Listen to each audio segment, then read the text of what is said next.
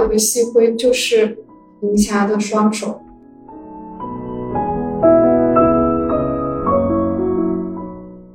慧兰用了“爱”这个字眼，这叫人多么难忘！那是连珠人生中第一次听到有人说爱，这是多么拗口而不真实的一个字眼。他一直只有在戏剧和电影里才见过有人用上它，说的脸不红气不喘。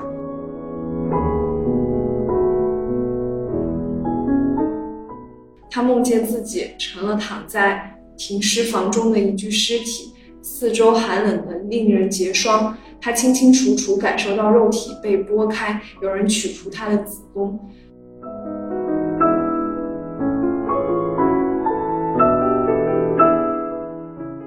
所以他就像飞蛾扑火似的向他扑去。虽然这种火光会让自己陷入痛苦，但是他还是义无反顾的扑过去。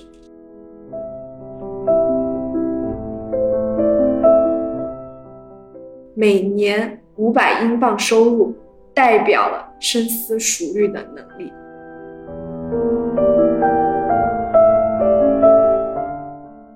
银霞在说着这些话时，看着前方，仿佛想要看穿、冲破眼前的无边的黑暗，达到对方的心灵。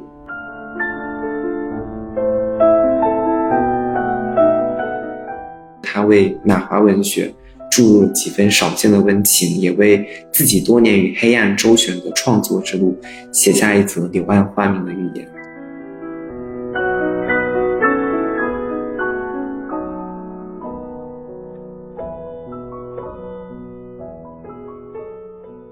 大家好，欢迎收听本期的星星私语，我是小兰，让大家久等了。嗯，记得上次做节目的时候还是在三月末，然后现在录节目的时候已经到了五月末了。然后这一期又是一期文学的节目，我请来了两位的嘉宾，他们也是我的同学，分别是丽丽同学跟思畅同学。大家好，我是丽丽。Hello，大家好，我是思畅。那这期节目也是我的第一次有嘉宾的节目，然后说实话，可能也是最没底的一次节目了。嗯，现在还是有点恍惚，确实已经两个多月没有做了。然后之前的单口节目，关于文学的单口节目，我会做比较多的准备，但因为这两天也比较仓促嘛。但我现在做节目的心态确实也放平了一点，就是没有像之前一样把它看得非常重。主要是因为在四月的时候跟一位朋友聊了天之后。就是也把自己这种之前做播客的负担给卸下来了。就他也是一个做播客的朋友，然后他告诉我不要就是这么 care，不要这么把它当成一个任务来做。所以我们今天就当成一个文学的聊天局吧。好耶。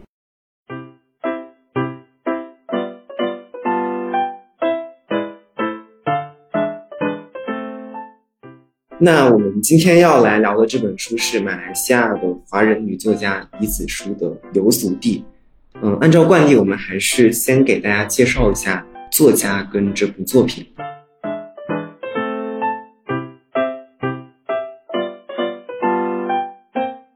那首先由我来介绍一下李子书这位马华作家。李子书他是生于一九七一年，他是马华文学非常重要的一个作家。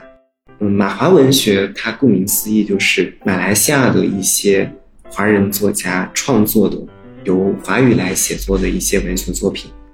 那我的上期节目还在 遥远的加拿大，那今天就一下子跳到了非常湿热的东南亚地区。那这两年马华文学也逐渐进入到了我们中国的市场，然后进入到了我们中国读者的视野当中，确实也得到一些反响吧。像张桂兴、黄锦树等等都是非常非常著名的一些马华作家。那其实，在二零一二年的时候，李子书就已经进入到中国市场里面了。当时他是发布了一本长篇小说，叫做《告别的年代》，所以他可能算是最早进入中国市场的马华作家。但是当时就是这本书没有引起非常大的反响。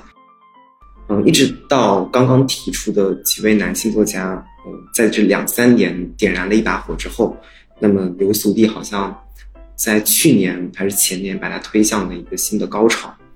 那他本人也凭借这本书获得很多个国际大奖，然后登上了很多很多榜单，包括亚洲周刊单向街文学书店奖、书店文学奖，对不起，还有新周刊、新京报等等。那也受到很多很多采访。嗯，我之前不是说萌芽就是二月份，今年的二月刊上有对他的一期专访嘛？然后道长就是八分的梁文道也对他进行过一期对谈。然后昨天晚上听螺丝在拧紧的时候，也发现呃吴奇也跟他聊过一期节目。那目前《流俗地》这本书在豆瓣是定格在的九点二分，是一个比较高的分数了，我觉得。那接下来就丽丽同学来为我们介绍一下《流俗地》这本书的主要内容吧。好的，接下来我给大家介绍一下《流俗地》的呃大概的内容。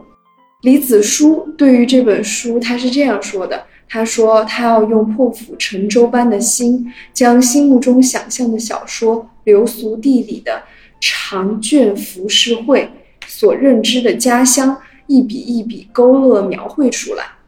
这里其实“流俗地”三个字，就是李子书心目中非常想要描绘出来的他的家乡。而这本书呢，主要就是以楼上楼时期的繁华盛景为中心，描述了银霞、细辉、拉祖三个童年伙伴的成长经历，涉及到了三个家庭中的诸多人物，以及三个家庭外的一些人物。以他们的个体成长勾连起家族的故事，绘制成了流俗空间里人物及其关系谱系。这个就是大概李子书所写的《流俗地》的一个大概的内容。好，那我来补充一下丽丽刚刚说的，就是这本书里面的内容。嗯，在读完整部小说之后，我给。整本书的结构列了一张表，它一共有四十章嘛。然后呢，把每章涉及的情节和人物归纳总结了一下，发现整本书就是作者他描述了将近有二十个人物，就包括大辉一家，刚刚说了，然后银霞一家、拉祖一家，以及嗯其他的一些人物，将近有二十个角色。虽然在这些角色之内是有详略之分，但是。我感觉看整个看下来，就是几乎每个角色都是立体的，所以这是一个我觉得很了不起的事情。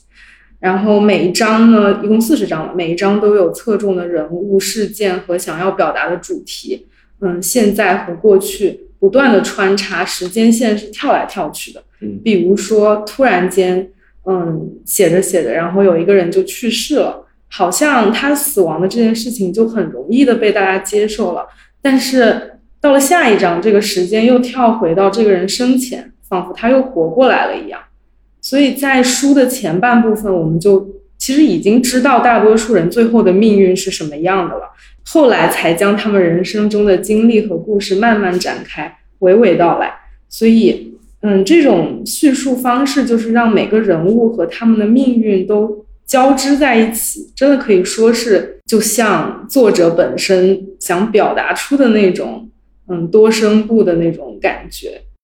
嗯，即使是这样子，但整本书看下来也非常的顺，中间也没有任何跳脱的感觉，也不知道这个会不会和都是华人的这一种生活经验有关。然后这个这一点后面我们应该也会涉及到。对，所以说这本书其实是以细灰拉祖跟银霞这样一个铁三角为主线吧，在小说当中也确实有很多章是讲他们。呃，小时候的情谊，或者说在一些宴会上的一些聚会，他们之间的经历，包括之后物是人非之后啊，一次一次的重聚等等，甚至到最后是阴阳两隔的一个状态。但是确实，像刚刚思畅梳理的非常认真，全书有二十个人物，好像每一章节都会侧重讲到一些人物，这可能是这本书可能在结构上一个非常独特的地方。我觉得李子书这样一种写法还是挺匠心独运的吧，因为我在看的时候也在脑海里搜寻了一下我之前看过的一些作品，无论是中国的还是外国的作品，嗯，可能会有一些相似的地方，就是有几个主要人物，然后又有一些延展开来的支线，但是这些支线人物又写的蛮详尽的，但是我会发现很难说过去我看过哪个小说跟李子书这样的结构。是完全相似的，就比如说像小城寄人那样的吧，就好像你确实缺乏一个主要的人物，主要的一个线索。然后我们之前看过那个《玻璃边界》嘛，它好像在各个章节之间也有一些关联，就是每一章都会出现那个巴朵索跟米切琳娜，然后在最后一章又形成了一种大合唱的样子。但是这样说好像还是有点牵强，因为确实刚刚像嗯思畅已经提到了，会有这种叙事的跳脱。然后如果我们说把它比成《红楼梦》吧，就后记当中，李子书也其实也提到了。他有写出像《红楼梦》这样的故事的一个野心，但是《红楼梦》它好像又是按照时间顺序来写的。嗯，而李子书在《游苏地》这本书中，不断的采用了倒叙跟插叙的写法啊，一会儿这个人物好像死了，然后一会儿这个人物到另外下下几个章节又活过来一样，就像织毛一样穿针引线的，然后又像拼个拼图一样。它不是从左往右拼，或者从上往下规规矩矩拼，然后像是一个贪吃蛇一样绕来绕去的。但是这种打断，我觉得它真的是有它内在精心的铺排，然后有它匠心独运的地方在。我觉得他这样做其实的目的，就拿银霞这个角色来举例，就是银霞她是一个盲人。呃，但是他在他童年里有他小伙伴的陪伴，看似是一个很快乐的童年。但是他到了盲人学校之后，遭受到了强奸，然后这个事情其实是对他造成了非常大的创伤。如果作者是按时间顺序来写的话，强奸的这个事情就会被挪到故事的中间。但是这样的话，其实我们如果过早的了解到银霞被强奸的这个事情的话，这个强奸的事情其实对我们的冲击不会有这本书呈现的那么大。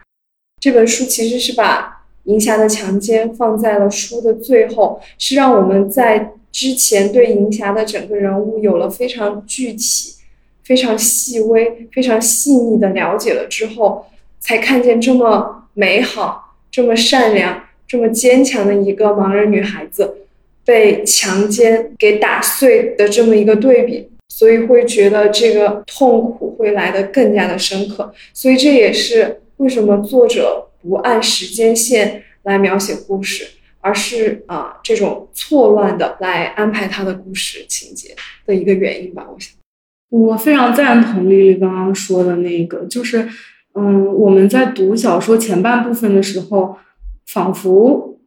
经常会忘记银霞是一个盲人那种感觉，或者说我们感受不到忙这个事情在他身上的影响，仿佛除了他眼睛看不到之外，其他方面都和一个正常人并无二致，甚至还有一点那种神女的感觉。比如说看不见却可以细数他们生活的这个西都这个城市的每一条街道，比如说他记忆力特别好呀，然后头脑又很聪明，甚至可以在脑子里下盲棋。然后梦游的时候还可以自由的在房间里，甚至大街小巷上畅通无阻的穿行等等，就好像有点神话色彩在了。就读着读着可能会怀疑作者在淡化银霞作为盲人所受到的种种伤痛。嗯，但是我们到最后读到银霞被侵犯的这个情节，并且知道，因为他是个盲人，所以他连是谁干的这件事情的。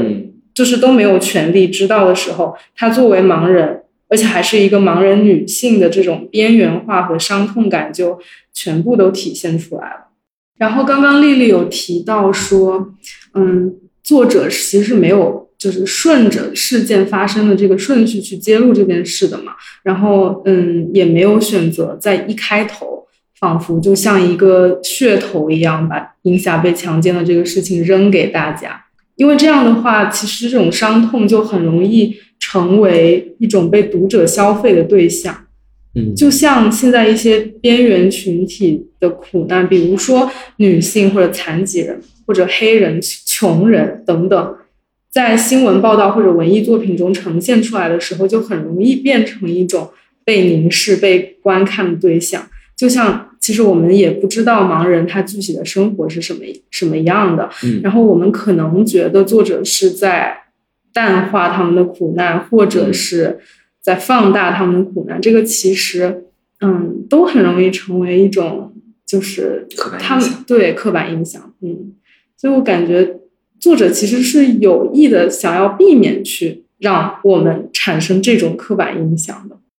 对，我觉得。我自己作为读者也应该反思，因为我其实一读到这部作品，知道银霞是个盲人角色的时候，我脑子里边潜意识就觉得银霞作为盲人和我的正常生活是肯定有不一样的，她在生活当中是一定会遇到不便的地方的。所以我在读这部作品的时候，我就非常期望能找到作者在某些部分的叙事会表现出这种不方便。表现出银霞的某些地方的与常人不同的地方，嗯，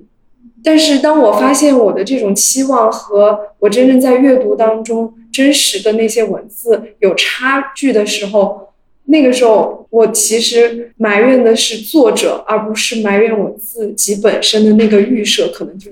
嗯，对。其实我们最近你有没有看到一个新闻，就是也不是新闻吧，就是一个爆点。在热搜上还挺火的，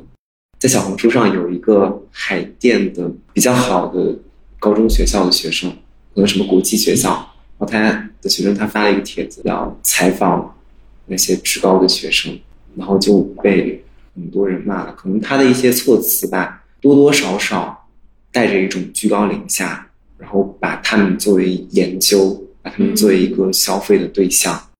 对，其实我们是可以用一个词，也就是 poverty porn，翻译过来可能叫贫穷色情，来形容这种现象。那这个词其实起源于一九八零年代，当时西方兴起了一股慈善热潮，就是有一些机构，它会利用一些令人特别动容的图片，比如说非洲的小孩子他们挨饿然后哭泣的照片，来吸引人为他们捐款。那当时这种行为就受到了一些批评，这些批评就认为这样虽然他会动员到一些就越来越多的人去给他们捐款，但是这样会让人们忽视贫穷的产生是一个长期的过程，是具有其复杂性，然后这样会把贫穷给简单化了。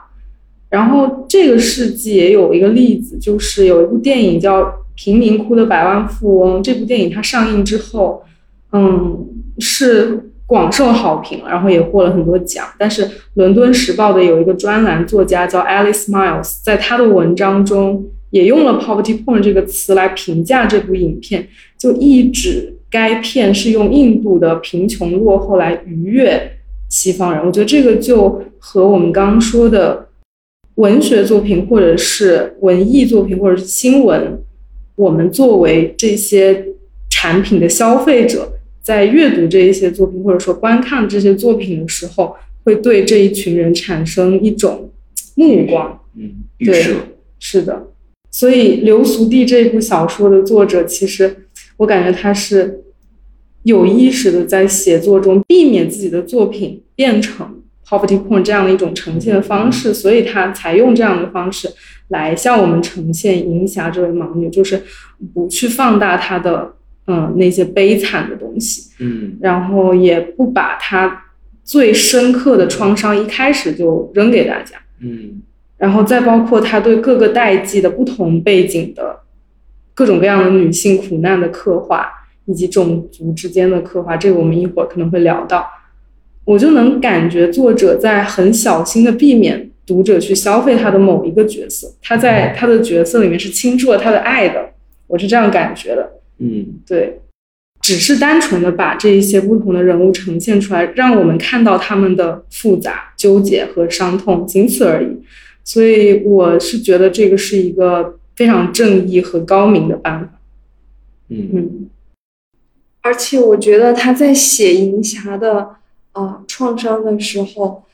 我觉得作者的高明之处就在于他前半部分写银霞，他能够把银霞那些。高超的能力写的出神入化，同时他在写后半段银霞受创的时候，也能把那种痛苦写的非常深刻，就好比我们自己经历了那种痛苦一样。是的，是的，确实强奸或者说强奸之后打胎，就是那两个章节，可能是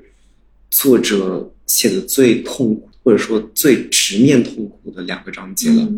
而前面他却有一种非常平静的叙事，我觉得这其实就是李子说比例高超的地方吧。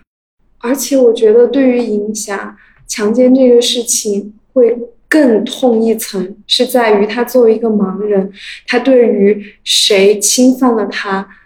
这个人具体是谁，他其实是无从知晓的。虽然书里边银霞对于到底是谁强奸了他，是持一个啊不确定的一个状态。但我们其实也可以从文中找到一些线索来推断这个人是谁。嗯，就我们上课也在讨论是谁嗯情感的银霞嘛。就最开始以为是那个顾老师，就是最后跟银霞步入婚姻的那个，或者说两个人在一起那个顾老师。因为之前银霞确实啊，尤其是在关在电梯里的那部分，就是求那一个章节，他在电梯里跟顾老师坦白当时他被侵犯的那一段经历，然后中间有一些关于人性非常幽微难测、非常模棱两可的对话。那个时候我甚至以为顾老师下一步就要做出对对对对，比如说在四百零九页，林霞就对顾老师说：“这里漆黑一片，别说我看不见你，怕是连你也看不清自己，不晓得自己是谁。”就是他们之间有很多很多这样让我们难免去揣测跟怀疑的对话，但是后面发现，其实顾老师是一个嗯比较善良，然后比较治愈了银霞的角色。顾老师这个角色，我觉得其实是为了和他之前碰见的伊斯曼老师做对比。嗯因为顾老师出现，他称了顾老师为老师，其实是让他想到了之前他经历过的师生情感。嗯，那我来补充一下，就是银霞和他的英文盲文老师伊斯麦之间的情节。其实当时，嗯，能看出来说银霞其实是有一点喜欢上伊斯麦的。就我们能从他用盲文给伊斯麦写的信里可以看出来。嗯，那这封向老师表达喜爱之情的信，虽然是银霞自己写的，他其实没有打算给伊斯麦看。但是有一次，他就直接闯进来，看到了这封信，而且还在当着银霞的面直接读出来了。因为是用盲文打出来的嘛，所以伊斯麦在读的时候需要摸读。然后我在这里就想分享一段我觉得特别妙的文字，是在信的那一章，就是在书中的第三百四十七页的下面。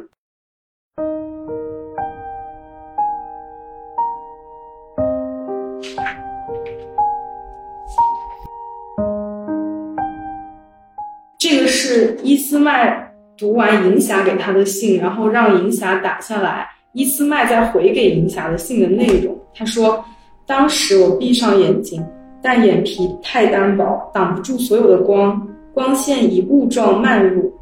我在一种混沌的、不是那么纯粹的黑暗中，用指头触摸你的文字，感觉好像摸上了你的脸、你的唇、你的轮廓，它们那么实在。”像是经由指头上的神经传输到我的脑里，再印刻到心上。你那时出现，张口阻止我，叫我不要念下去。我睁开眼睛偷眼看你，你的脸涨红，我几乎以为你会拔腿便跑，但你没有，而是站在门边出神的聆听，一副心醉神迷的表情，像是一个作曲者初次听见自己谱的乐曲被演奏出来了。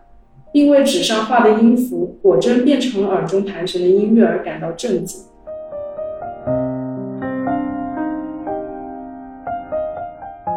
其实，在这里，那种暗流涌动的情欲体现的特别明显。作者就利用盲人在触摸盲文时候的触觉，隐喻了两性之间互相抚摸的那种身体上的接触。嗯我们不看别的，就单看这一段文字和情节，其实是非常具有美感的。然后银霞当时应该可以说是处于那种情窦初开的状态，而且两个人通过盲文的触觉互相传达感情，还有一定的浪漫元素在。但是其实我们跳出来看，就可以很容易看见这段感情中充斥着那种权力的不平衡。因为我们知道银霞是马来西亚的华人嘛，还是一个女性，还是一个看不见的盲人。而伊斯麦是一个成年的白人男性，还是老师，在各种方面上他都处于银霞的上位。银霞对于他来说就是毫无招架与还手能力的，并且银霞还爱上了他。当时，嗯，然后当伊斯麦读到这封信之前，他们的关系可以说是全然美好的。银霞或者作者提到伊斯麦的时候，都是直呼其名伊斯麦或者伊斯麦老师怎么样的。但是当在信的这一章中，伊斯麦突然闯入，在未经银霞同意的情况下，就擅自读了。他给自己写的信的时候，作者是这样子表述的，在三百四十四页，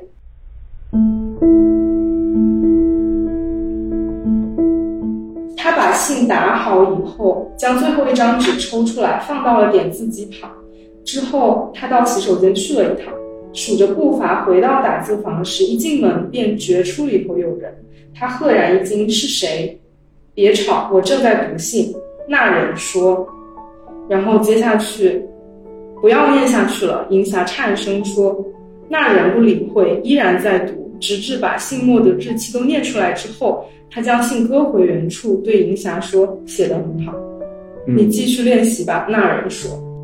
然后，嗯，伊斯麦让银霞在打他给银霞的回信的时候，这封信开始，我们才能通过信的内容知道闯进来读信的那个人是。伊斯麦，这种处理的方法显现出来的就是认识的人在一瞬间仿佛变成了另外一个人的那种感觉，仿佛他心中的恶魔和野兽突然间出现并统摄了他，让他变成一个陌生人的感觉。因为在此之前，伊斯麦在银霞心中的形象是很美好的，结果突然间他闯入，擅自查看银霞的信，就像把他的衣服揭下来，尽情的观赏他的人一样。然后在现实生活中，我们也有有的时候会有这样的体验，就是好像看到了认识多年的人露出了真面目的感觉。我们知道这种感觉是非常可怕的，但是我们要知道，银霞他是一个盲人，他看不见，所以在他看来，只听声音判断的这一点就体现的更加明显。所以我我认为，作者在通过在书中埋下一个个这这样子的处理方式和线索，其实是在引导我们思考说。强暴银霞的那个人是不是就是伊斯麦本人？嗯，就大家可能会认为银霞是被盲人院校里面的一个闯入的不认识的人强暴的，因为书中后面也说了，嗯，他知道了那人不是伊斯麦，就是是文中银霞的感受，对，就是明确写出来的银霞的感受，所以大家可能就相信了银霞，把伊斯麦排除在外了。但是我们就是在上课的时候讨论的时候也认为。作者在处理这个问题的时候，他其实是留有很大的余地的，是非常微妙和细腻的。也就是说，他还提出了另外一种可能性，就是强暴他的那个人就是伊斯麦。嗯嗯，我们知道银霞是在他和那个顾老师交谈的时候，把这一段伤痛的往事给揭出来的嘛。然后同时，我们也知道银霞和顾老师在喂养，很有可能是同一只的流浪猫。这只猫白天的时候会到顾老师家里去讨吃的，晚上会到银霞的家里去和他一起睡觉。嗯，然后银霞在和顾老师谈到这一点的时候，作者是这样子写的，这个是在第三百八十六页。普奶走了，顾老师说，这个普奶就是银霞给这只小猫起的名字。那不是普奶，银霞说，我喊它，它都不应答。难说呢，猫这种生物，也许换了个地方就不认人了。银霞叹了一口气，说：“天晓得呢，也可能是换了个地方，它就以为自己是另一只猫了。”这个就和刚刚小兰说的那一个，就是那一段情节是有呼应的。就银霞说：“问清楚是好的，这里漆黑一片，别说我看不见你，怕是连你自己也看不见自己，不晓得自己是谁。”其实就是非常有深意的一句话。嗯，读到这里的时候，读者可能会暗暗奇怪，就像你们刚刚说的，还以为说顾老师下一秒就要变了一个样子去侵犯他。嗯，然后，嗯，但是银霞这么说，其实也是有一点突兀的，就是当时我们可能会这样觉得。但是后来银霞叙述了自己被强暴的那一段回忆的时候，我们就会恍然大悟，她为什么当时就跟顾老师会这么讲。银霞后面说。也许当时我该问你是谁？你是谁？是你吗？这个是你吗？就非常非常的微妙，就说明银霞心中对那个人是谁其实是有预设的。嗯，在事情发生后的几十年间，他肯定又一遍一遍的经历着当时的那种痛，然后在心里盘问着到底是不是他，然后才会问是你吗？然后根据这样的情节，我们知道这个人只能是伊斯曼，不会是别人。对，而且在之前读信的，就是作者用那人说那人说的这样的一个那人的表述那里，作者已经向我们展示一遍这种手法。对。而且我觉得，其实作者和银霞一样，都不愿意承认那个人就是伊斯曼。所以说，作者在描写银霞被强奸的时候，也采取了银霞的角度，说那个人不是伊斯曼。其实就是在站在银霞的角度，想要把这段创伤，因为银霞就像他和顾老师说话的一样，很多时候把他真正的想法都从猫的身上来说。就像刚才举的例子，比如说换了一个地方，就以为自己是另一只猫了。其实他就是想说人，但是放在猫里。但是其实我们就可以看见银霞这个人，他其实把自己的痛苦是压抑的很深的。但是其实偶尔还是有他的梦被激发出来，他的那个潜意识，他的恐惧显露出来的时候，就比如说文里会说他的噩梦。他梦见自己成了躺在停尸房中的一具尸体，四周寒冷的令人结霜。他清清楚楚感受到肉体被剥开，有人取出他的子宫。梦中的操刀者说的都是英语，说怎么找不到婴儿呢？于是有好几双手在他被居中剖开的身体里翻来倒去。银匣子他们的口音辨出那黑暗里有三大民族，是三个男人。这个梦的象征意蕴非常的明显，就是刚才畅畅也提到了，就是伊斯曼和他肤色不同，民族也不同。伊斯曼是白人，作为男性，然后对他实施了强暴，他不愿意面对这个事实，但是这个事实其实是在他梦境里出现的，所以他才会在梦里梦到梦中的操刀者说的都是英语，因为强奸他的。伊斯麦老师教授的就是盲文英语，嗯，然后好几双手在他居中剖开的身体里翻来倒去，那些黑暗里有三大民族，是三个男人。为什么会有三大民族？可能就是因为银霞作为，呃，在马来西亚这么多民族混杂的国家里，他作为一个华人，其实华人在马来西亚也算是一个少数少数民族。嗯，然后所以他的这个梦里出现的三大民族、三个男人，就是隐喻了他生存空间里边男性以及种族的霸权。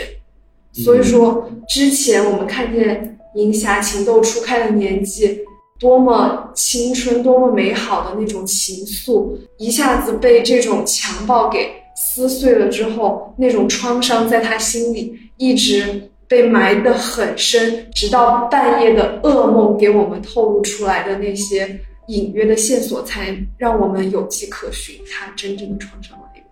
嗯，我觉得刚刚提到这部分梦境的情节，可能也可能也是对他去打胎的那一段情节的一段指涉吧。他去打胎的情节应该在他被强奸的情节的前一个章节，嗯，也就是在。恶年这一章就是在三百九十一页，啊，我觉得那一段的描写是，嗯，非常奇特的一个视角。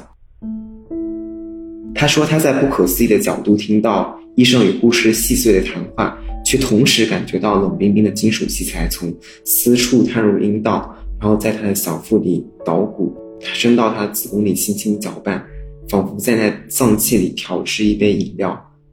然后在这个过程当中，银霞觉得自己变成了局外人，床上躺着的身体与她无关，那人的命运与她无关，就像他是来参观的，透过某种连接的手段，让他参与了一次小手术，体验到另一具身体里轻微的流失与痛楚。觉得他是采取了一个仿佛自己在一个局外人的视角，一个旁观者的视角，仿佛那个。躺在床上的人不是银霞，好像与银霞无关。就像刚刚丽丽讲到的，这好像是一种内心自我回避的机制。我觉得这里就是创伤的应激机制，就是一旦你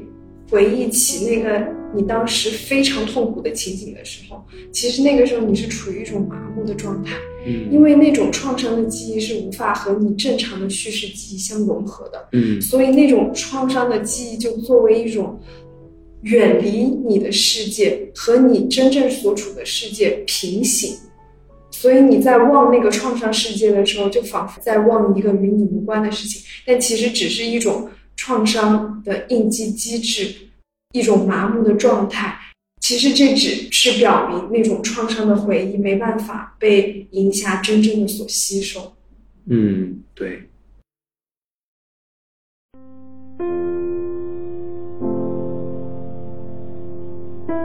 那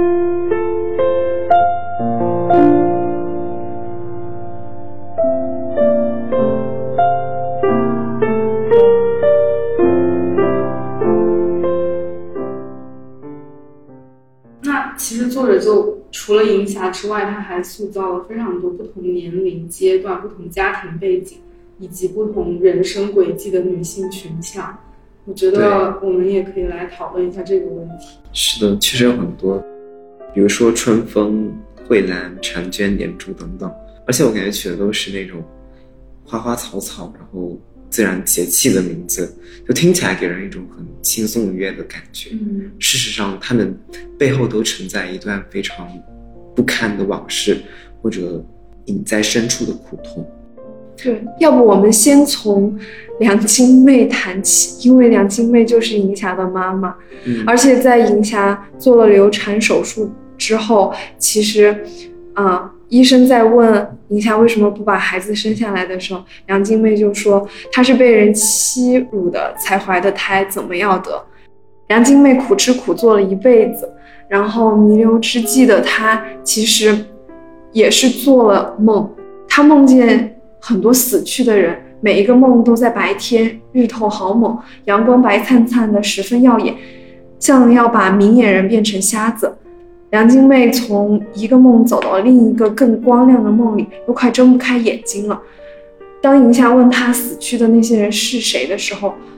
梁金妹只记得一个女人抱着孩子，嗯面目模糊，一言不发的尾随她从一个梦走到另一个梦中，看不见她的脸，但却知道她是谁。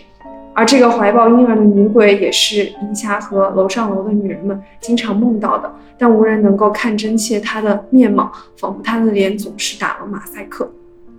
对，就是小说里面其实蛮多这种。对，我觉得梁金妹她在她在这个最后弥留之际做的这个梦，其实就影射了整部作品里边的女性群像。为什么梁金妹看不清楚那个女鬼的脸呢？因为其实那个女鬼就是他们一个个小说中真实的女性人物，她们其实都和女鬼有着千丝万缕的联系。因为缠绕着他们的女鬼就是他们自己，是他们自己摆脱不掉的梦魇，就是那些创伤、那些回忆，还有那些鬼，都是他们自己的命运在无情的交织着他们。嗯，而且顺着这一点，杨金妹的梦境往下讲，其实，呃，这一点在小说的三百八十八页是这样写的：杨金妹睁开眼睛，惊觉四肢百骸无痛，肉身虚无，似已被蛀空。然后只见晨光透窗，在毛玻璃上铺成了彩虹色的光谱。觉得这段对于回光返照的描写是非常非常凄美的，就反而给了我一种如梦如幻的感觉。但是在这凄美之后，却是小说当中许多女性不为人知的苦难。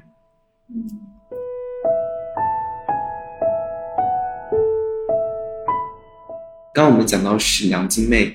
呃，死前梦到的女鬼嘛。那小说当中确实有蛮多这样的让人梦到的女鬼的形象，而且似乎都是冤死的，然后跳楼而死的。对，那就比如说西辉的老婆婵娟，对，她也是做梦梦见女鬼，然后那个鬼就跟她所教的学校的跳楼自杀的女生有关，然后每一次婵娟都惊魂未定的从他的梦中仓皇逃离，但又总感觉有什么被遗留在他的梦里。婵娟应该是西辉的妻子，然后她是一个教书的老师。嗯嗯，在她当班主任的那一年，就是她班上有一个女生跳楼自杀了，从此她就不断的梦到这个女孩。那她的故事在婵娟这一章，然后在后面的女孩如此这一章，又更加具体的交代了这个女孩跳楼的前因后果。就可能是因为一些班上同学对他的一些排挤跟非议，然后而且这个死者的母亲就是个死去的女孩的母亲，还是婵娟的小学同学，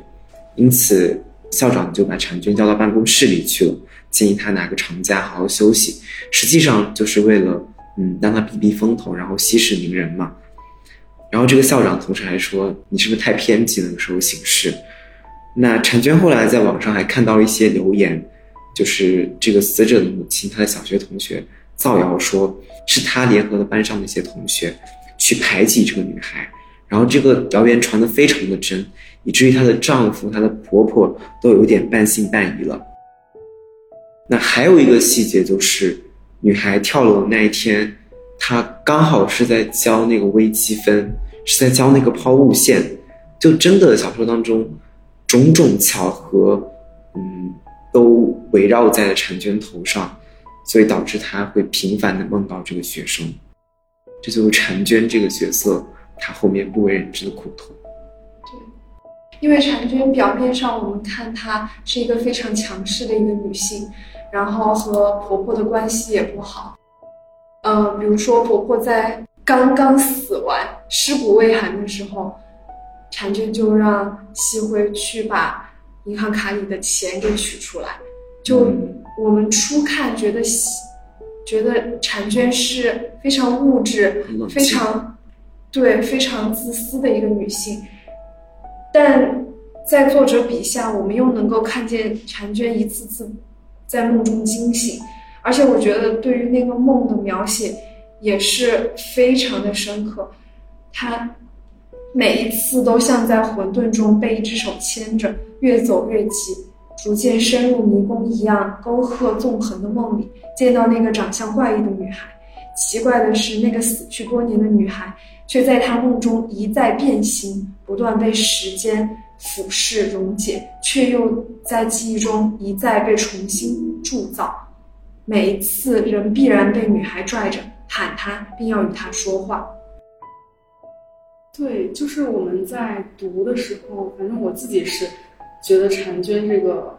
角色，她塑造的非常的真实，就是能够看出来她对不是自家人的那种冷嘲热讽的那种感觉。比如说，她在接到嫂子慧兰十七岁女儿怀孕的消息的时候，这其实是一件，嗯，挺惨的事情。对，十七岁那么年轻，她就怀孕了。然后，嗯，原文是这样说的。嗯，婵娟禁不住冷笑，说：“这是在报喜吗？”就是这种冷嘲热讽，就好像别人家的事情不是自己家的事，就还挺真实的。就是那种我们生活中可能也会看见这样的性格的人，但是后面我们就一次一次的读到他在夜晚被那样的噩梦还有神经衰弱困扰着，他就。比如说，他受不了隔壁装修的声音，然后水龙头的声音，各种杂音，在他看来都非常的无法忍受，就描写的很细腻，有一股淡淡的隐痛在，然后我们也越发的可以很丰富的去理解到这个角色本身。而且他后边就是婆婆死的时候那天，他发觉有什么不对，是因为那一天没有播放大悲咒，然后。后边儿，他就每天都念大悲咒来寻求灵魂上的开解，就是其实也是想要通过这种念大悲咒的形式，然后来缓解他之前的那种创伤吧。嗯，对的，就是忏悔者的那一章，我记得。然后禅真还吃素，就感觉这一切都是有一种在忏悔、在修行的那种感觉。嗯，真的有一种佛教的元素在。嗯，那我觉得这本书里更珍贵的是，他写下了姐妹情谊、女性之间互帮互助的很多情。我觉得这个是流苏地里边表现了，就是女性在成长过程当中相互给予支持和关心的非常重要的一个力量的源泉。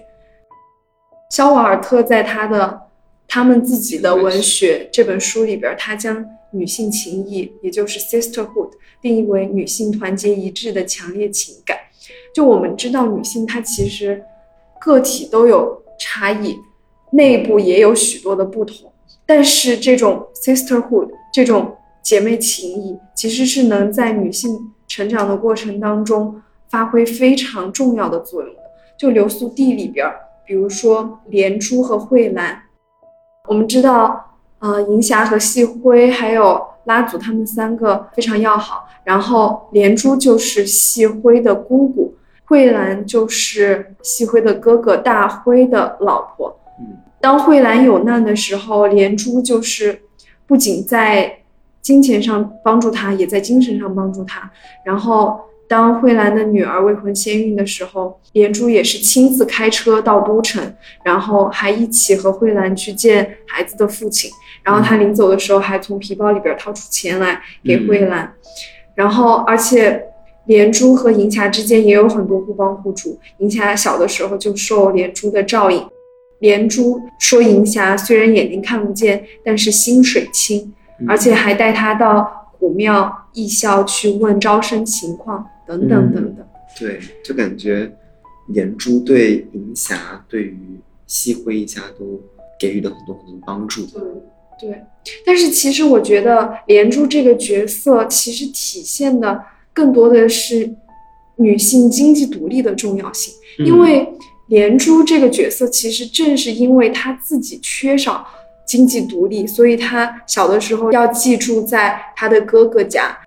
但是因为女性她想要在当时的社会上有自己独立的收入来源是非常困难的一件事，所以她最后才选择做二奶，成为啊有钱人家的啊，应该是一个官家人吧，就后面去进对，成为官家人的二房。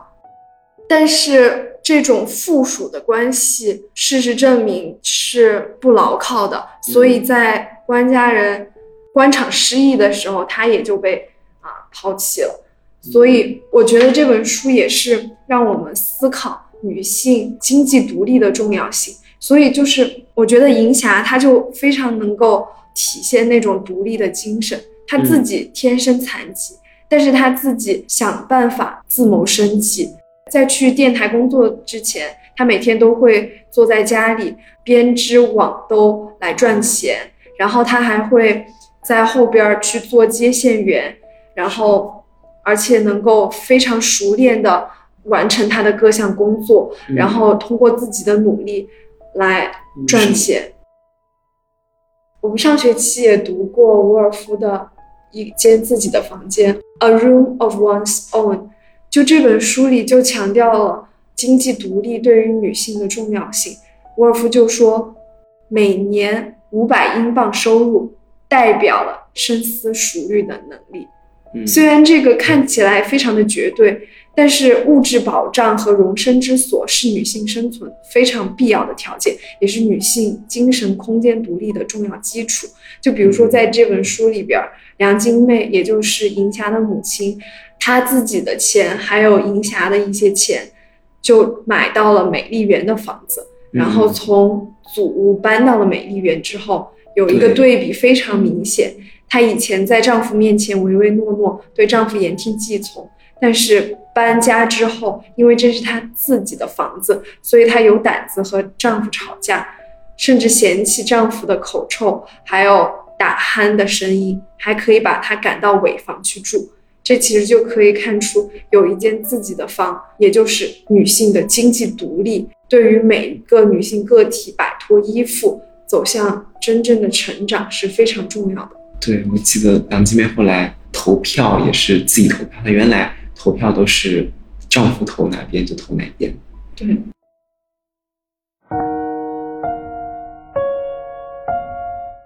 连珠还有就是一个他自己的性格，还有他自己过去的经历可以挖掘。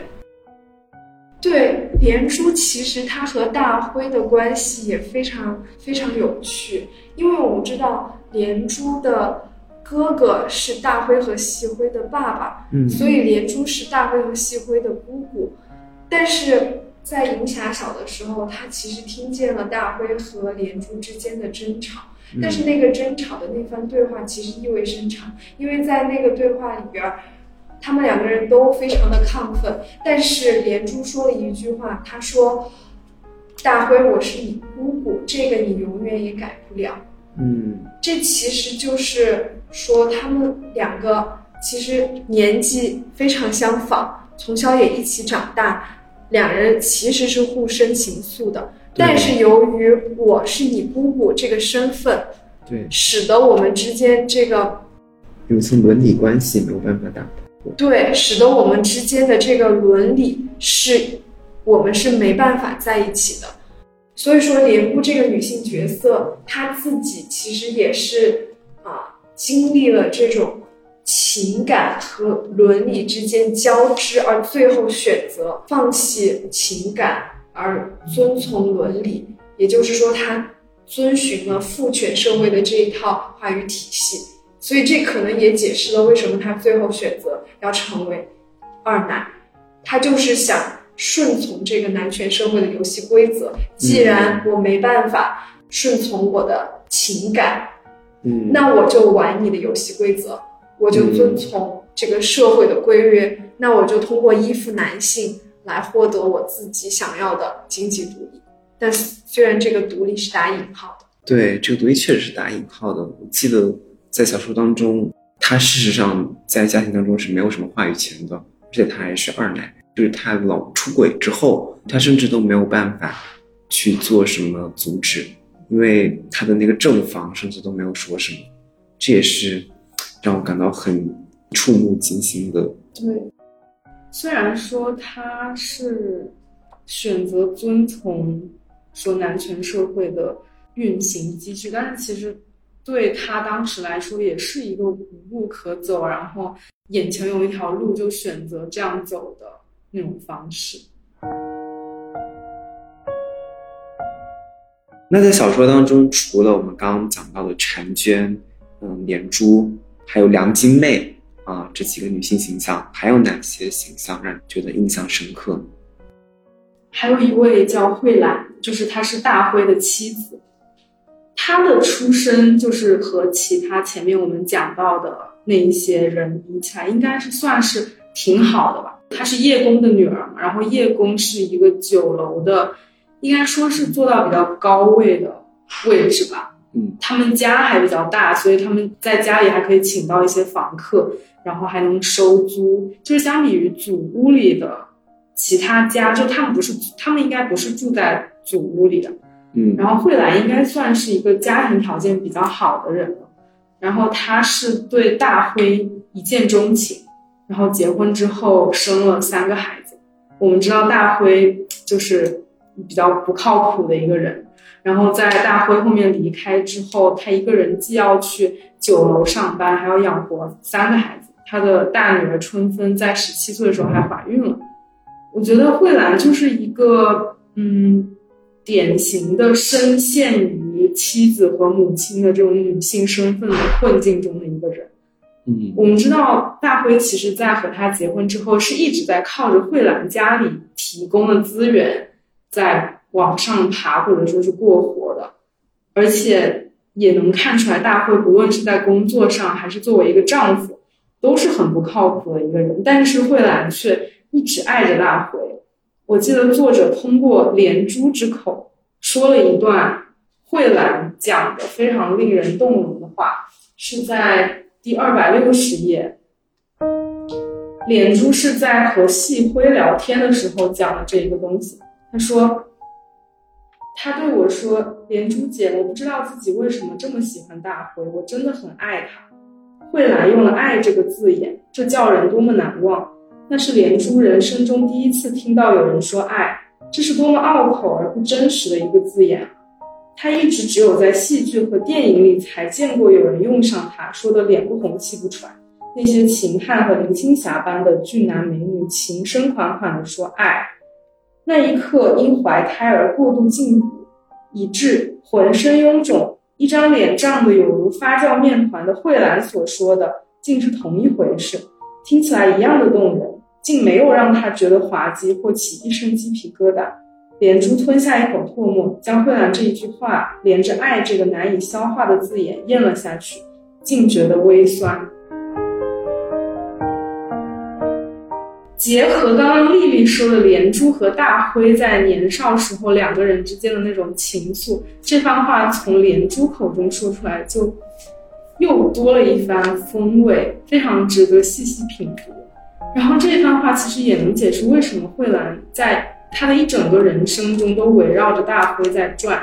一直在被他骗死的，但是还是就是一直爱着他。这是因为大辉对于他来说就是。相当于说是生活中的一道光一样的，又帅气又体面，然后站在他们那个社区，确实是鹤立鸡群、熠熠生风的一个人，所以他就像飞蛾扑火似的向他扑去。虽然这种火光会让自己陷入痛苦，但是他还是义无反顾的扑过去。所以感觉他的未来这个角色也是跟其他的女性角色不太一样的一条路线。虽然每个角色都不太一样，就是这也是他，就是作者在塑造人物的那种功力是很厉害。嗯，是的，我补充一下吧，就这篇小说以大辉的归来为开头，然后又以大辉的归来为结尾，事实上是同一个时间点，但是因为叙事性的跳脱，导致这样一个呼应的情况。嗯，事实上大辉是。不知道在什么时候他就出走了，直到最后小说最后才回来。那在这一段时间里，慧兰她是生下了两个女儿，然后一个儿子是吗？就春风、夏至，然后立秋，对她需要一个人抚养这么几个孩子。那慧兰这个角色，其实在小说的比较开始他就登场了。呃，我记得他。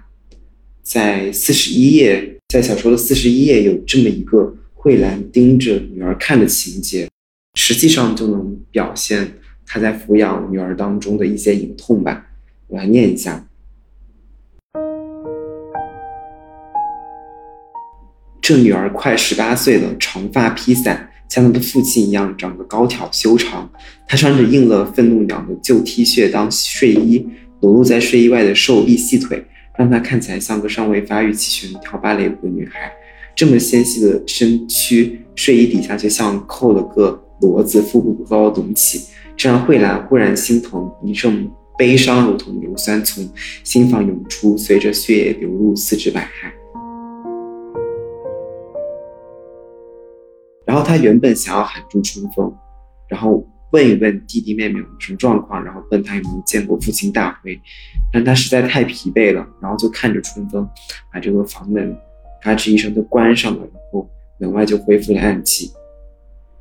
感觉这一段的描写特别打动我，但是他把这种如同硫酸一般从心房涌出的悲伤，就点到为止了一下，但是他随着那一声房门的关上，这一阵悲伤就。戛然而止。但我觉得这段话后边也非常写的非常细腻。桂兰仍然注视着张挂在墙角的蛛网，那里的蜘蛛早搬家了，搬得彻底，连蚊蝇、飞蛾等昆虫被抽空的尸骸也没留下一只。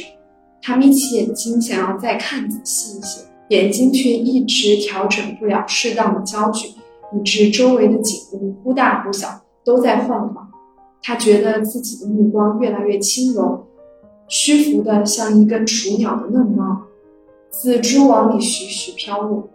他慢慢垂下头，却等不及那目光落在地上，只觉背上一软，再也把持不住，豁然瘫倒在床上。嗯，就这段感受，或者说目力所见的描写，真的是非常的打动人。我觉得这本书厉害就在于它不仅仅描绘了特别令人记忆深刻的女性形象，同时在男性角色的刻画上面，它也描写的非常到位。我们就拿拉祖来举一个例子，嗯，就是就在我们之前提到的《银霞的梦》里，三个民族、三个男人那里，就其实影射了，嗯，马来西亚他们这个社群其实是多民族、多文化的这么一个社群。拉祖作为一个印度裔的小孩，他能和细辉和明霞有着非常纯洁的友情，这件事情本身其实都是非常非常不可思议的事情。而且在描写他们三个小孩的友情的时候，有一段话是非常令我印象深刻的，就是他们三个小孩肩并肩走在一起的时候，在作者笔下，这个时候整个世界都不分青红皂白了。嗯这个不分青红皂白，其实它有非常，它有很多重的意思。对于银霞来说，在盲人的世界里边，整个一片黑暗的世界确实是不分青红皂白的。嗯。但是另一方面，这里的不分青红皂白，又是想要表明他们三个孩子纯洁的友情，抹平了他们三个人本身之间的种族、性别，还有残疾与非残疾之间的差异，嗯，所以使得这个世界不分青红皂白，使得这个世界更加平等和相互尊重。对，好像拉祖作为一个少数群体、少数族裔，和英霞作为一个盲人女性这样一个同样弱势的群体，好像在这一幕和细辉三个人达成了一个和谐的画面。对而且不分青红皂白这个词在我们的语境当中其实是贬义词，对，但是这里它用来形容。三个小孩之间这种纯洁的友情，其实是只有我们这种华文世界的读者才能读出那种深意来。对，所以说我记得笛子叔在一个采访里就说，他希望一个华人或者说一个中国人来翻译他的这部作品，如果要推销到海外、推销到西方世界的话，对但是我觉得拉祖这个形象其实，他和银霞有相似的地方，就是他们的童年都被一定程度上的美化了，就是在他们长大的过程当中，其实拉祖是到了另外一个社区里，嗯。然后拉祖后边其实他发展的是很好的，成为了一个非常优秀的律师。对但拉祖的死却是非常残酷的，嗯。他是在家门口被刺杀的。对，就是这种死亡之所以印象深刻，是因为拉祖生活的那个区域里只有他一个印度裔的人，其他全是华人。而当拉祖死后，他的死也无人问津，嗯因为这么一个印度裔的死亡，对于其他人来说，并没有对，并没有任何意义。所以说，拉祖作为一个印度裔，他其实是比华人生活在马来西亚会受到更多的歧视，因为他本身的肤色和其他人就会有差距。所以说，银霞的妹妹结婚的时候，银霞的母亲其实是拒绝让拉祖来吃饭的，因为拉祖的肤色与他们不一样。在梁静妹的口中，拉祖和他们的关系就是不清不楚的。嗯所以说，这种肤色的差异和民族之间的鸿沟其实是不可逾越的。但是作者其实是充满希冀的描绘了这么一种啊不分青红皂白的画面画面，是为了传达一种希望。嗯，是的，就哪怕拉祖在书中是一个特别特别小时候他就特别特别成绩优异，然后特别特别勤奋，然后长大了又成为一种一个律师，但是在他死的那一天，报纸上只有一小块刊登了这样一个新闻，嗯就是也是蛮令我感到唏嘘的吧。嗯，而且我觉得细辉、拉祖、银霞他们三个人之间的情谊，在拉祖死后，银霞的整个悲伤也体现的淋漓尽致。他们在小时候，在一些节日的时候都会一起玩，一起去玩嘛。比如说书中提到这个九皇爷诞，嗯，我记得在顾老师这一章，他的后面又回顾了。嗯，他们有一年去九皇爷诞的场景，记得当时银霞、西辉跟拉祖三个人在三百六十三页，他们挤在水泄不通的人群里，然后银霞边走边哭，想到自己可能会被湍急人流冲到迪亚公园那一头的印度寺庙里，然后她正惶惶不能自己，然后有一个人伸出手来抓住她的手腕。然后那手像鸡爪子一样瘦而有力，一把上河将她从游行队伍揪出来。就那时拉祖，他一连说了几下对不起，又手忙脚乱地替银霞拭去脸上的涕泪。我觉得这一段描写三个人的情谊，拉祖对于林霞的关心，也是描写的非常生动的。所以以至于后面林霞坐在西回的汽车里，想到这一幅的画面的时候，他写到。如同八爪鱼的触手将它紧紧缠绕，就像那些刺穿脸颊的细长铁枝贯穿他的胸膛，就让他感到非常非常的悲伤，然后以至于在这个七彩缤纷的霓虹灯光下失声痛哭了起来。我觉得这段对于物是人非、昔人不在之后的描写，也是全书当中特别打动我的一块地方。就，曾经那么好，然后现在他后面说，怎么也说不出来，哽在喉里的一句话：拉祖死了，居然就这样死。拉祖的死在新闻的报道上面可能占据只有一点点的版面，但是在银霞和细辉的心里是非常重大的一件事情。嗯，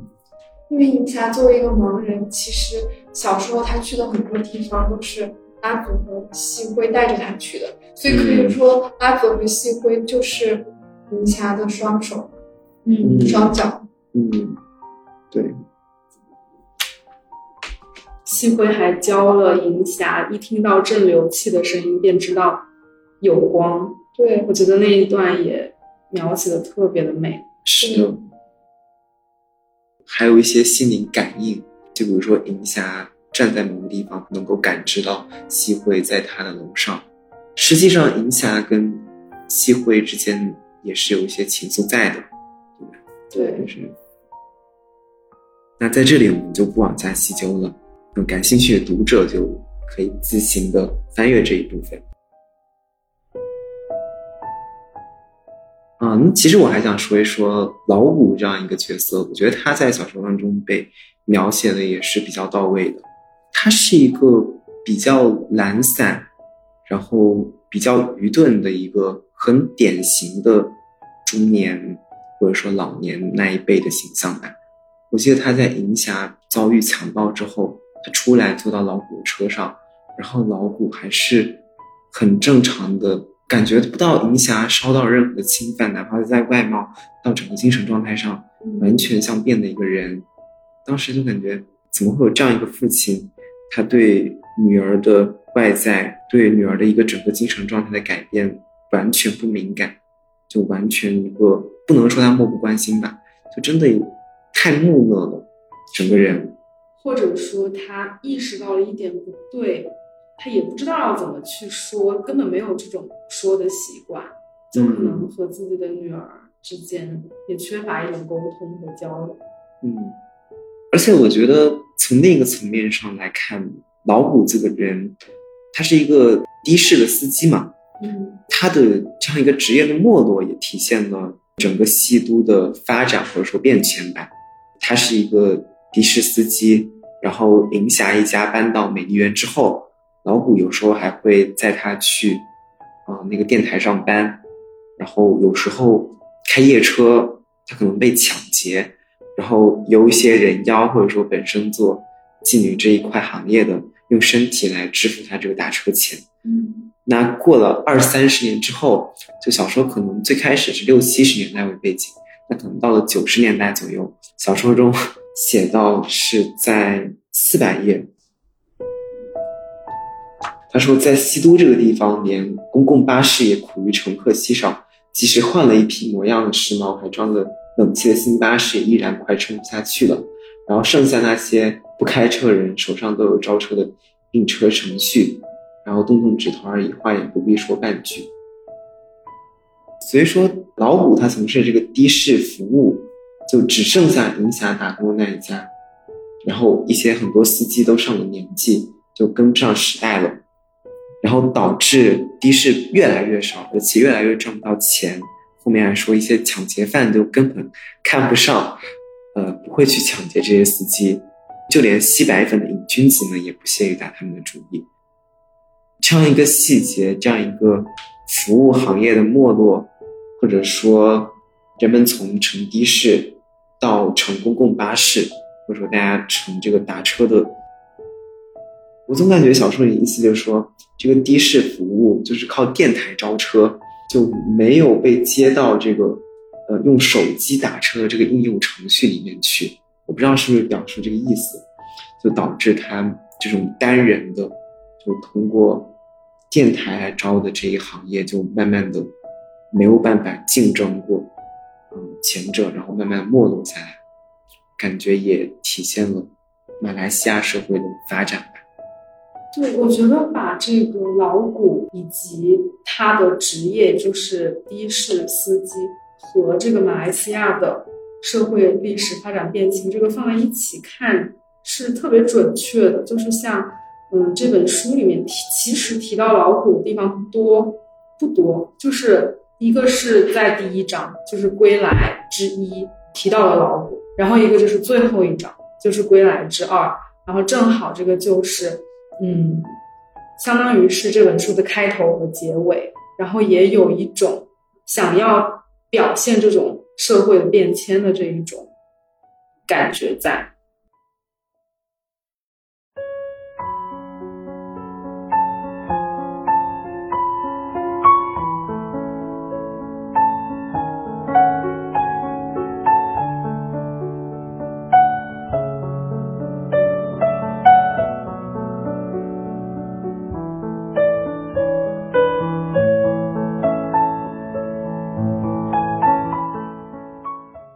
那聊完这些人物，那接下来我们可能就要跳脱出小说中具体的某一个人物，或者说具体的某一个情节的过多的纠缠跟探讨。当然，也还会提到一些呃文本的内容，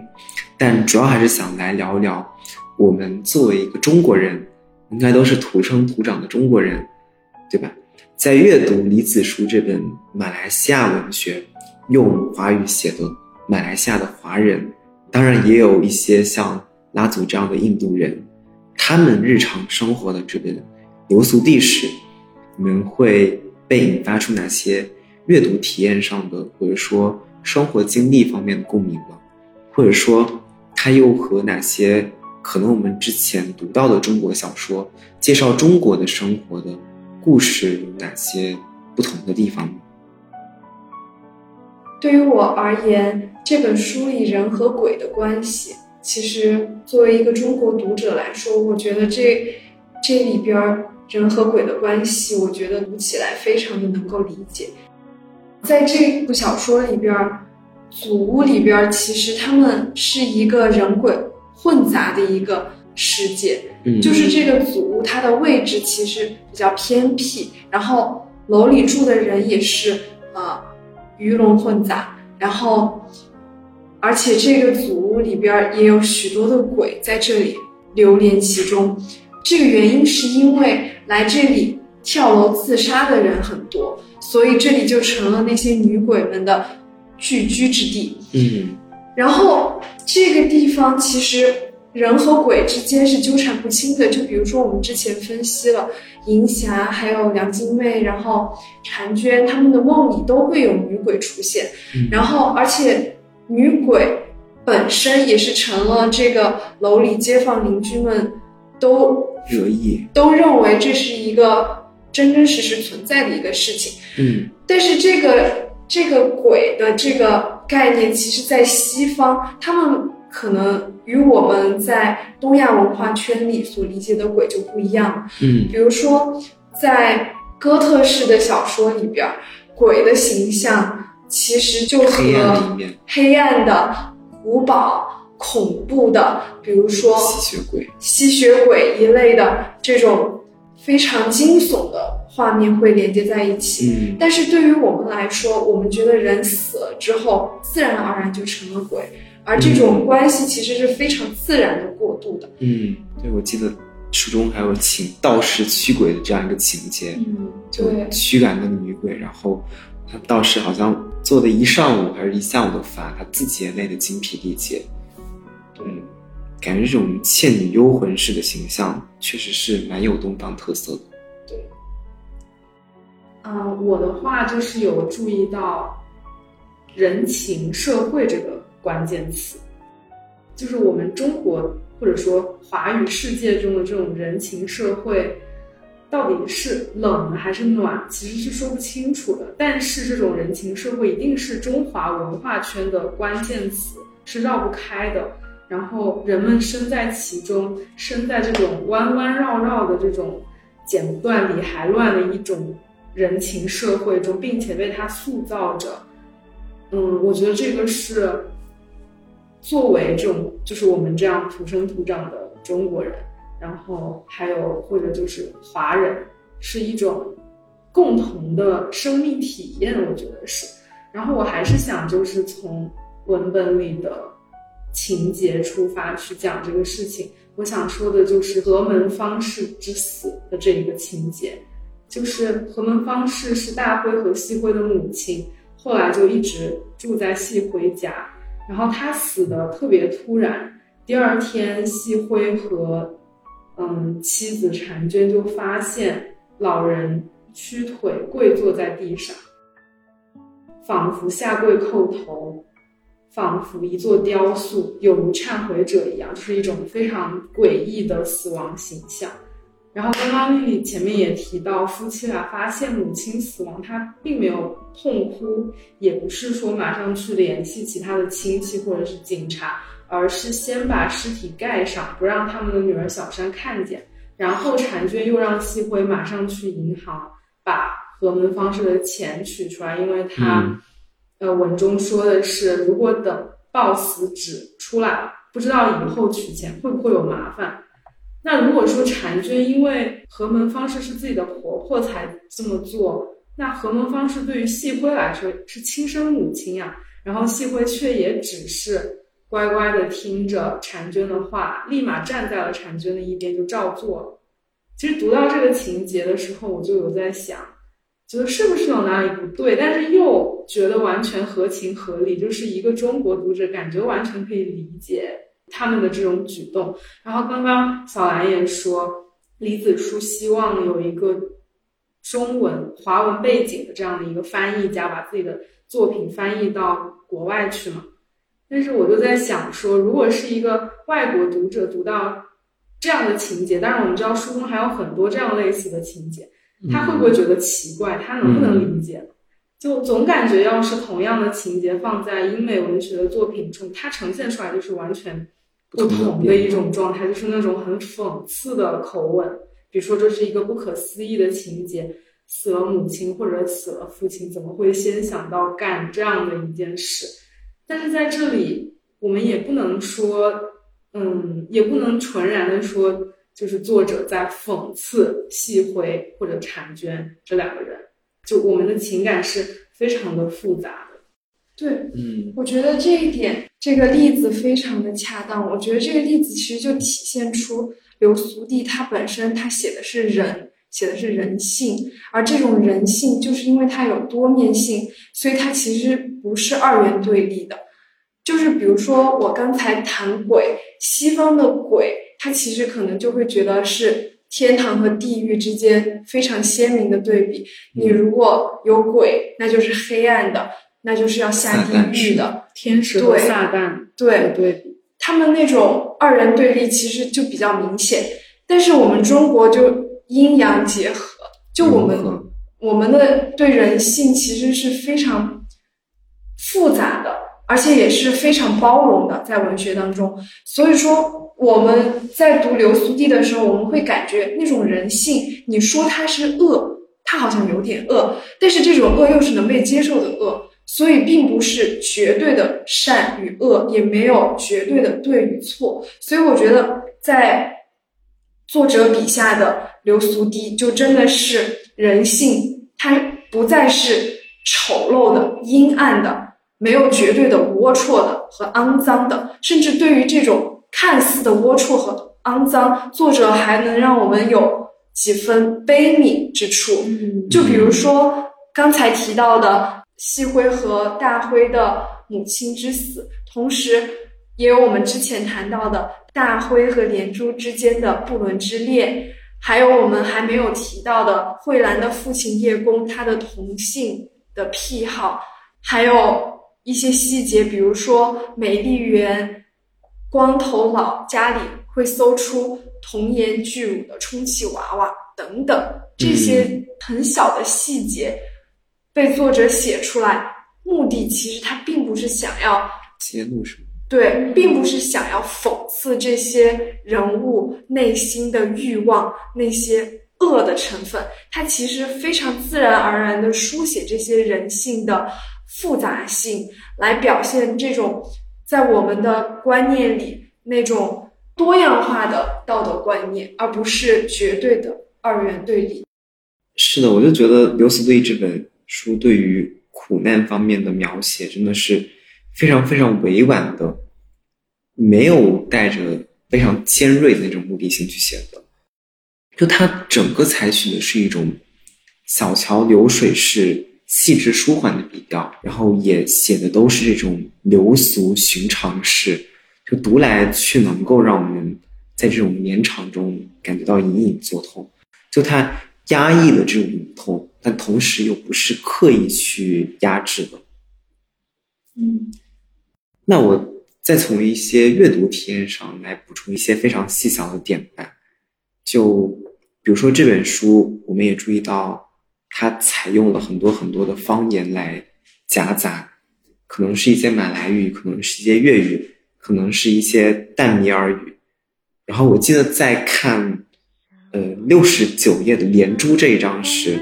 就银霞听着粤语歌，今宵多珍重。然后这时候我的耳机里正好就放着这首粤语歌，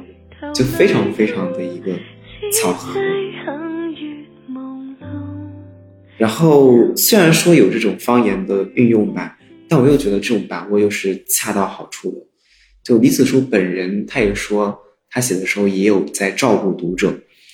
嗯，这两年还有一本很较好的另一本书叫《潮汐图》啊，不过是我们大陆的一个作家林兆写的，它里面也运用到了很多方言跟地方的风俗人情的元素，但我觉得《潮汐图》里面。它方言运用的要素就过多了，加上没有什么解释，就确实给我造成了一定的阅读障碍。那还有，比如说更小的点，就比如说在密林新村这一章当中，就钟表店就有有一个那个钟表店的老板啊，对，在密山新村这一章当中，有一个钟表店的老板叫关二哥，他有时候会对。路过的细辉跟银霞去东拉西扯，就是一个非常非常，嗯，家常，一个非常非常中国式的画面，也会让我想起在，呃，林海音的《城南旧事》当中，就是我们看海去有一个章节，有一个为了支撑弟弟去上学而当小偷的哥哥，那他同样非常喜欢对故事中的我，就是小英子，就放学的时候跟他聊上几句。就都是一些非常非常具有生活气息、非常非常具有中国气息的一些画面吧，所以才让我们读来感觉到很多很多的共鸣。对，我觉得这本书的厉害之处就是它兼具了地方性和全球性，就是它一方面它表现了很多乡土气息，表现了很多地方特色。就是刚才我们谈到的那些点，同样，它作为一个世界文学，它也是能够拥拥有非常多的世界读者的。我觉得这个原因就在于它在地方性的描写上面，它以一种能够让不同文化背景的读者都能接受的方式来表现出来，并没有给读者设置很多的阅读障碍。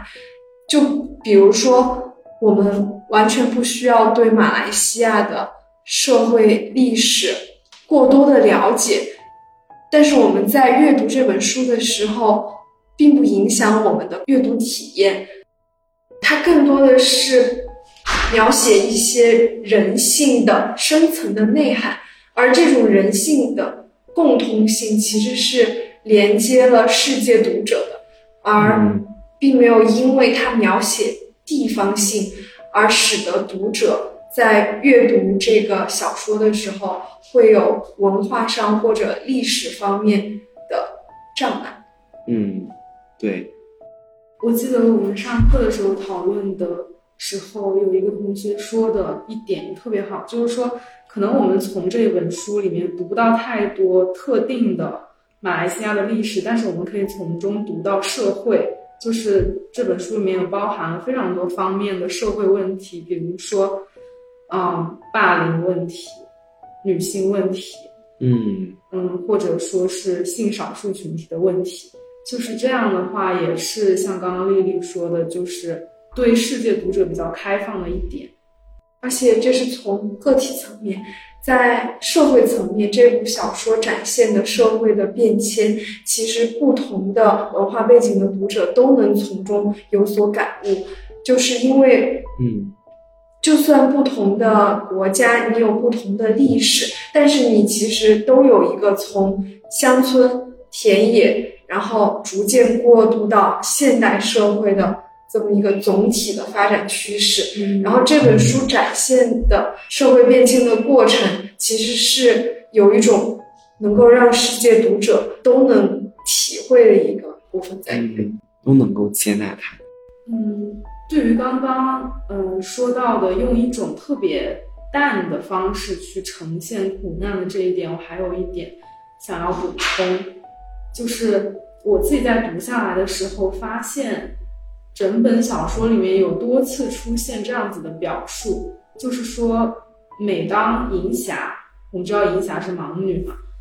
在和那个正在与她交流的那个人进行一些比较深入的、比较接近心灵上的交流的时候，那作为一个视力正常的人，一般这种情况下，我们都是看着对方交谈的。然后我读着读着，仿佛就忘记了银霞是个盲人。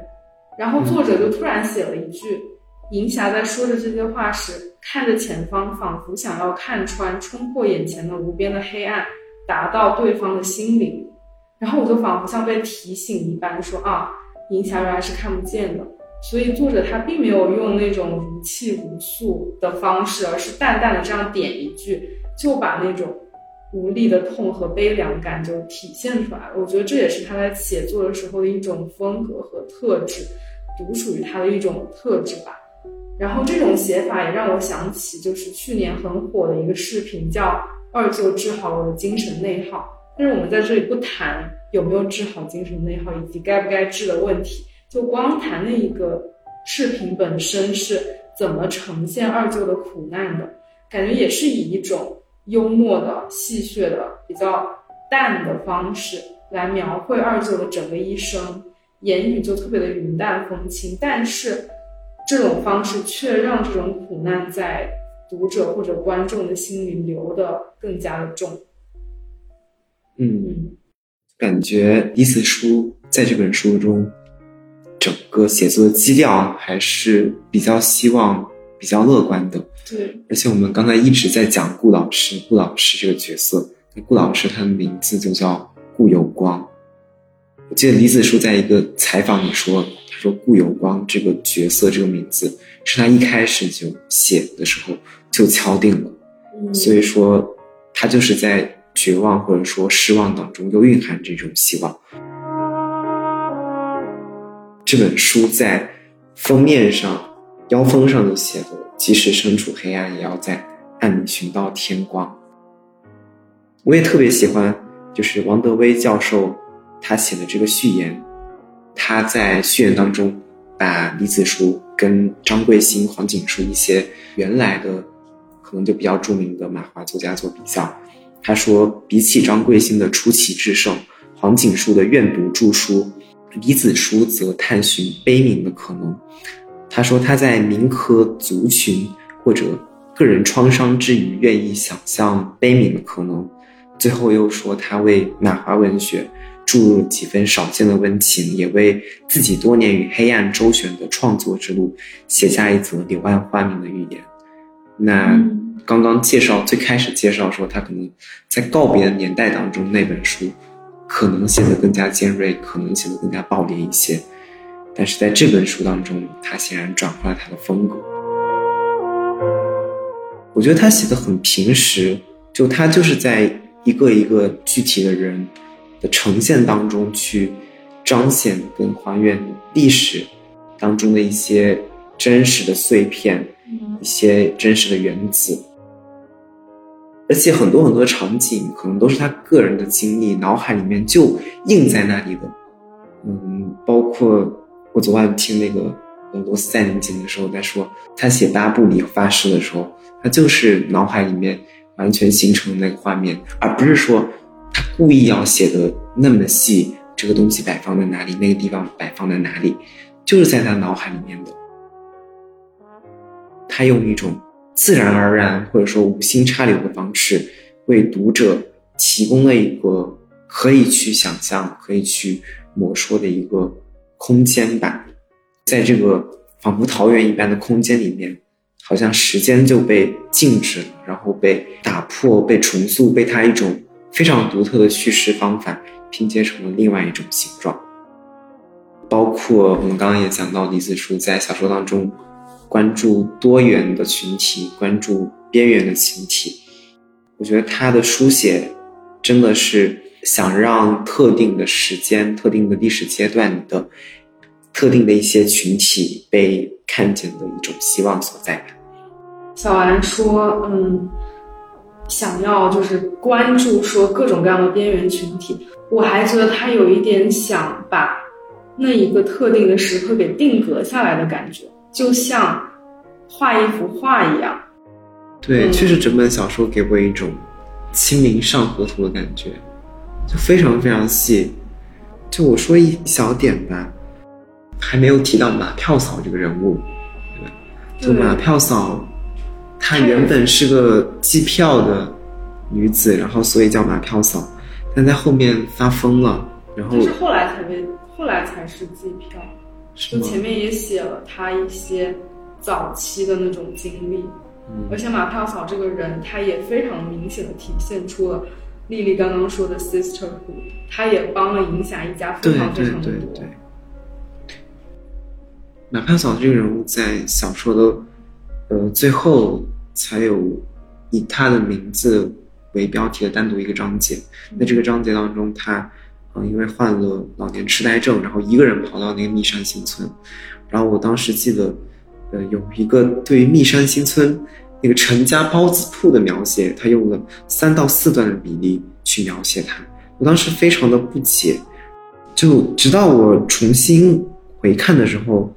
就是发现两个章节，一个是密山新村，一个是南乳包，在中间的这两章的时候，我才醒悟到，这其实也是一种呼应。所以说，我们有时候会觉得一些书中充满了太多可以删去的细枝末节，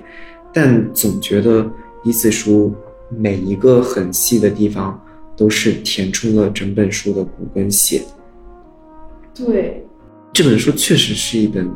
很包罗万象，然后非常厚实的一本书，充满了很多细节跟信息。就是我觉得我们今天的探讨，可能也只能摸到李子书在写作当中的一些巧思，